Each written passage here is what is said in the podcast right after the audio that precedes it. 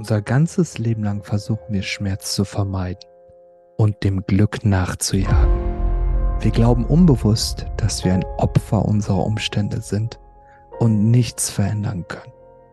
Allerdings ist tief in dir diese Stimme. Diese Stimme, die sich immer wieder fragt, da muss doch noch mehr sein. Dieser Podcast soll dich nicht nur inspirieren, sondern dich dazu aufmuntern, dich und dein bisher Geglaubtes zu hinterfragen und Neues in dein Leben zu lassen. Denn, horch mir gut zu, da ist noch so viel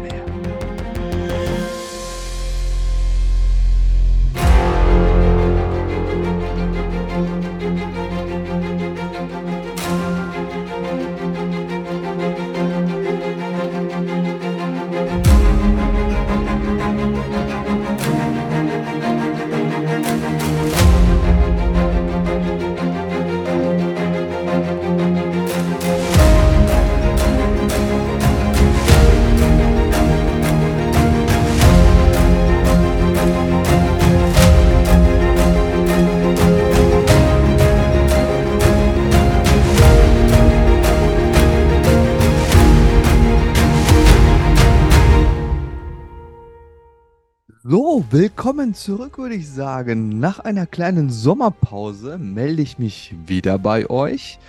Und aktuell bei mir, wie am August 2023. Ich bin auf Mallorca. Es ist verdammt heiß. Heiß und es ist wirklich sehr, sehr viel passiert. Also Season 1 ähm, habe ich ja so ja gestaltet, dass ich äh, quasi meine Lebensgeschichte erzählt habe. Und nach dieser kleinen Pause geht es eher darum, in dieser Season 2 in eine Richtung zu gehen. Natürlich werde ich immer wieder auch mal so ein paar Schwenker aus meinem Leben erzählen, was gerade passiert. Und ich bin immer noch als digitaler Nomade unterwegs und in den nächsten Seasons oder beziehungsweise in den nächsten Folgen ein bisschen mehr dazu. Was wird oder was erwartet euch in der Season 2? Erstmal eine Sache schon mal vorab die Folgen werden nicht so lang sein. Also ich habe da verschiedenste Rückmeldungen bekommen. Es gab äh, einige von euch, die das großartig fanden, dass ich so ausführlich erzählt habe. Und es gab aber auch so leise Kritik, äh, dass äh, einige von euch auch so mal so ein bisschen erschrocken waren, als sie gesehen haben, what? Die Folge geht eine Stunde 18 Minuten. Aber so ist das letztendlich. Wenn du eine Geschichte erzählst, mir war es äh, wichtig, nicht irgendwie in ein, in ein Format das reinzupressen, wie es oft einem so empfohlen wird. Ein Post Podcast sollte nie länger als 50 Minuten dauern. Naja, also das war ein bisschen verschieden in der ersten Season bei den Folgen. Nun gut, es ist so gewesen, wie es ist und Stand heute haben sich auch über 800 Menschen angehört. Auf jeden Fall vielen, vielen, vielen lieben Dank dafür. Was wird in der Season 2 sein? Worüber werde ich sprechen?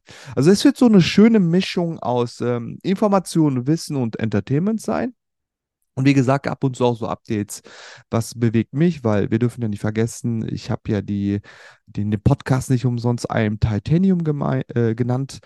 Und der Gedanke dahinter ist letztendlich, äh, alles darf im Leben passieren. Wichtig ist, was wir mit dem Erlebten machen und woraus äh, wir dann Stärke entwickeln können. Denn am Ende glaube ich ja fest daran, jeder, der mich kennt, weiß, äh, dass das nicht nur ein, äh, ein, ein Glücks Glückskeksspruch ist. Alles passiert für uns, sage ich nicht einfach so daher. Für mich sind alle Erlebnisse, alle Gefühle und alle Erfahrungen, so wie sie sind, wertvoll. Wichtig ist, was wir damit machen. Und ihr seid vom äh, seid es auch von der Intro, ähm, von der Season 1 gewöhnt. Ich habe da ja beim Intro äh, über ein Experiment gesprochen und genauso starten wir rein. Und, und diesmal äh, werde ich euch über ein Experiment äh, ja, erzählen von einem Neurowissenschaftler. Das sind auch so die Themen, die ich angehen möchte in dieser äh, Season 2 also Themen, die mich selber beschäftigen, sowas wie, wie Neurowissenschaften, Epigenetik, Quantenphysik, Meditation finde ich super spannend. Äh, und, und hier geht es auch um Selbstwirksamkeit, also alles, äh, wie, wie ich das selber irgendwie in Verbindung bekomme. Also kommen wir zu dem Experiment. Vorab, ich meine, ich weiß nicht, welche Erfahrungen ihr bisher gemacht habt und welche, welche Gespräche ihr mit euren Freunden führt. Ich habe ja das Gefühl, dass wir in einer unglaublich verkopften Gesellschaft inzwischen leben, wo wir alles versuchen mit Logik zu lösen. Und auch wenn wir merken, wenn wir jetzt äh, quasi in so einem Overthinking-Modus sind, denken wir, dass die Antwort ist, wir müssen nur noch mehr darüber nachdenken, dann werden wir schon zu einer Lösung gelangen. Und wobei der denkende Teil unseres Hirns wirklich nur ein Teil ausmacht. Also wenn wir jetzt unser Gehirn uns anschauen würden, und eigentlich sind ja drei Gehirne in einem Gehirn, ist ja der, der Neokortex, also der, der denkende Teil, ist ja der modernste Teil, der neueste Teil. Also man sagt so, dass es so gerade mal so 75.000 Jahre alt ist ist tatsächlich der neueste Anteil, deswegen auch Neokortex. Und war das eigentlich immer schon so? Und äh, ging es eher darum, dass es sich vielleicht ein bisschen verändert hat? Und wenn, wenn du jetzt, wenn du sagst, denkende Teil, dann ist es so, dass auch oft so dieser Anteil, wo man fühlt, Gefühle hat, schon fast ein bisschen verachtet oder belächelt werden. Ich glaube, sogar Plato hat mal darüber gesagt, der hielt das sogar für eine Art Krankheit. Also der griechische Philosoph äh, dachte, man müsste mit dem Verstand äh, den Dämon der Gefühle zähmen. Auch die alten äh, Stoiker waren der Meinung, dass äh, Gefühle uns irre leiten würden. Naja, weiß ich nicht, ob das wirklich halt dann so ist, aber wir werden bei diesem Experiment, ähm, über den ich jetzt euch erzähle, auch äh, sehen, dass es vielleicht auch ein bisschen anders ist. Und ähm, wenn wir uns äh, aktuell anschauen, sind wir eher so maschinenähnlicher ja geworden. Das bedeutet ja, dass wir alle unsere Entscheidungen eher analytisch treffen möchten, mit Zahlen belegen möchten und äh, eher so unsere Fakten beziehen, als äh, die wenigsten, die ich kenne, sagen, ich habe diese Entscheidung jetzt aus dem Bauch getroffen. Aber fangen wir mal damit an. Also es gab ja schon in Ende der 90er wurde damit angefangen. Äh, das war der Neurologe Antonio Damaso, der wirklich so ein bahnbrechendes Experiment gemacht hat. Und hierbei legte Damasio Probanden vier Kartenstapeln hin, von denen äh, die Probanden jeweils eine Karte ziehen sollten. Wichtig zu wissen, die Karten hatten zwei Stapel, also äh, es gab einen Stapel, also zwei Stapel mit A, B. Und wenn die da dran gezogen hatten, warf es immer große Gewinne ab. Und während bei den Karten der anderen Stapel, also C und D, der Profit eher so mager ausfiel. So, und es gab aber einen Haken an der Sache. In den Stapeln A und B, die äh, hohe Gewinne ab, ähm, äh, abgeworfen hatten, äh, war es so, dass immer wieder eine rote Karte auftauchte. Und wenn du diesen gezogen hattest, gab es immer so eine saftige Geldstrafe. Und die beiden anderen Stapel, also Stapel C und D, waren zwar auch äh, Strafkarten versteckt, aber die waren deutlich geringer. Und der schlaue Damasio hatte das Kartenspiel so ausgelegt, dass auf lange Sicht es viel günstiger war, wenn du dich an den Stapeln C und D bedient hattest. Und jetzt kommt aber das Besondere bei dem Experiment, weil er wollte auch irgendwie so sichtbar machen, was passiert eigentlich mit dem Körper. Also klebte er Elektronen an die Haut der Testpersonen, um deren Hautleitfähigkeit zu messen. Und wichtig da zu wissen, die steigt dann immer, wenn wir nervös werden und anfangen zu schwitzen. Also das ist so eine Art Lügendetektor. Und hier noch eine wichtige Ergänzung. Keiner von den Probanden wusste natürlich, äh, welche Karten irgendwie gut waren, wo gab es äh, Gewinne, wo gab es Strafen, das wussten die natürlich nicht. Und Runde und Runde vergingen, keiner durchschaute das System. Erst nach der 50. Karte, das muss man sich mal vorstellen, äußerten einige den Verdacht, vielleicht stimmt was mit dem Stapel A und B nicht. Vielleicht sind die irgendwie ein bisschen riskanter als Stapel C und D.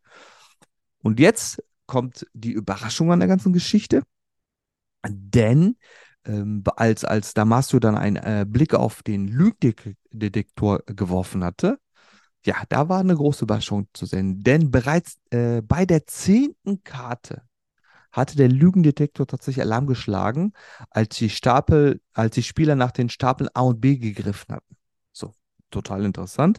Das Gespür hatte die Gefahr, die von den beiden äh, riskanten Stapeln ausging, also vor, lange vor dem bewussten Verstand, gewittert. Also Emotionen, so hatte dann Damasio äh, Schlussfolgert, ist keineswegs irgendwie ein äh, Luxus oder irgendwas, was man einfach wegdrücken sollte und irgendwie äh, als, als äh, irgendwie blöd äh, darstellen sollte. Vielmehr würden wir tatsächlich ohne die Intuition und, und unter, ohne Unterbewusstsein ziemlich dumm dastehen.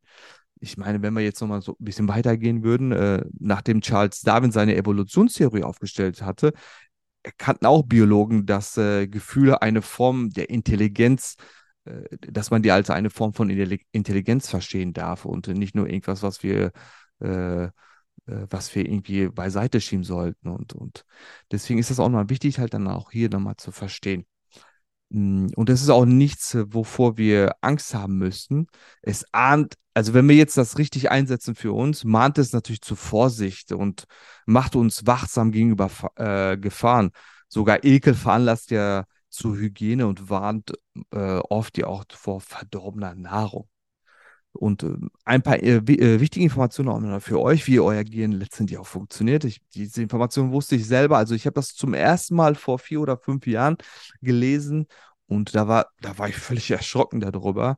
Äh, ich meine, jeder hatte dieses äh, schöne Ding zwischen un unseren Ohren sitzen, was irgendwie 1,4, 1,5 Kilo wiegt, aber weiß eigentlich in Wirklichkeit gar nicht, was das Ding alles kann. Und äh, in den nächsten Folgen werde ich da euch da sehr, sehr viel mehr Informationen nochmal geben. Aber paar Sachen einfach nur für euch jetzt, was äh, wichtig ist, äh, um das Ganze einfach mal zu verstehen. Also das Bewusstsein bewältigt, das sind so Schätzungen, also äh, nicht nur Schätzungen, sondern äh, man hat es ja inzwischen ja auch bewiesen und auch auch, auch ganz, ganz viel Wissenschaft darüber betrieben ungefähr 50 Basiseinheiten von Informationen, also Bits pro Sekunde bewältigt das Ganze, ja. Und das Unterbewusstsein dagegen wird sogar mit Millionen von Bits fertig. Also in jeder Sekunde verarbeiten unsere Sinne mehrere Millionen von Bits. Nur ein Bruchteil davon jedoch dringt überhaupt ins Bewusstsein ein. Also es gibt ja einen super Hirnforscher in Deutschland, den Gerhard Roth, der schätzt, dass uns weniger als 0,1 Prozent dessen, was das Gehirn tut, aktuell überhaupt bewusst wird. Das ist äh, dieser krasse, enorme Rest wird von uns einfach mal unbewusst erledigt, ohne dass wir jemals daran denken müssen. Ja, also krass, was für eine Vielzahl von Informationen gleichzeitig verarbeitet werden von dem Unterbewusstsein. Also das fand ich sehr, sehr, unter, ähm, sehr, sehr interessant. Und nochmal zurück zu unserem Experiment. Ähm, was ist so die Quintessenz? Also, was ist eigentlich das Learning selber? Also, es ist einmal so ein allgemeines Learning und mein persönliches Learning, gebe ich euch mit jetzt bei dem Intro. Ich meine, der bewusste Verstand ähnelt eher einem Scheinwerfer, das auf einem Punkt im Raum klar ausleuchten kann. Also zum Beispiel das Gesicht eines Theaterspielers. Und jedes Detail des Gesichts ist für uns dann auch wirklich sichtbar. Und die Bühne bleibt eher so im Hintergrund, eher im Dunklen. Und unser bewusstes Denken ist somit wirklich sehr, sehr, sehr präzise und fokussiert, fixiert sich aber eher auf Details und verliert schnell das große Ganze aus den Augen. Und wenn wir jetzt über das Unbewusste reden, also das unbewusste Gespür gleicht dagegen eher einem, sagen wir mal, schwachen Flutlicht, äh, mit dem man nicht jede Feinheit sehen kann. Also wenn ich euch zum Beispiel halt dann frage, was macht äh, 13 äh, mal 22? Also man könnte die Aufgabe an sein Unbewusstes delegieren, aber wahrscheinlich würde es dann stundenlang darüber brüten und es käme niemals zu einer Lösung, ja. Und Präzision gehörte nicht äh, eindeutig nicht zu der Stärke des Unterbewusstseins. Aber dafür werden die Umrisse der ganzen Bühne für uns halt dann sichtbar. Alles wird ein bisschen beleuchtet. Also die Strategie erweist sich gerade in komplexen Situationen eher vom Vorteil. So, mein persönliches Le Learning daraus ist ganz klar, ähm, wo ich äh, nicht nur dieses Experiment gelesen habe und wenn ich mir jetzt einfach die letzten fünf Jahre anschaue, es ist für mich viel, viel wichtiger, äh, nicht jetzt von einem Extrem ins, ins, ins andere abzutauchen und jetzt zu sagen, oh nein, jetzt höre ich nur noch auf mein Bauchgefühl und mein Verstand blende ich jetzt komplett mal aus.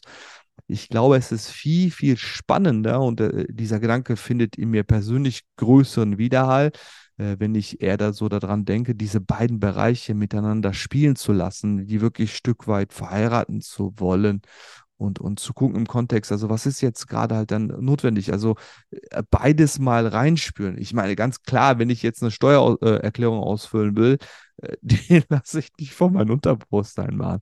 Da bin ich froh, dass ich sowas wie einen Verstand habe, der das für mich letztendlich auch erledigen kann. Aber jetzt, jetzt so bei äh, größeren Entscheidungen ist es inzwischen wirklich so, dass ich das äh, mitnehme für mich. Äh, nicht nur jetzt äh, rational da rangehe und einfach mal die, die, die Fakten abchecke, sondern auch einfach das für mich zwei, drei Tage mitnehme und äh, ja, so einen Abgleich gehe, was sagt denn eigentlich mein Bauchgefühl zu der ganzen Geschichte. Das soll es gewesen sein. Das war die Intro zu der Season 2. Ich freue mich auf jeden Fall für weitere oder auf weitere Stunden mit euch. Bis bald.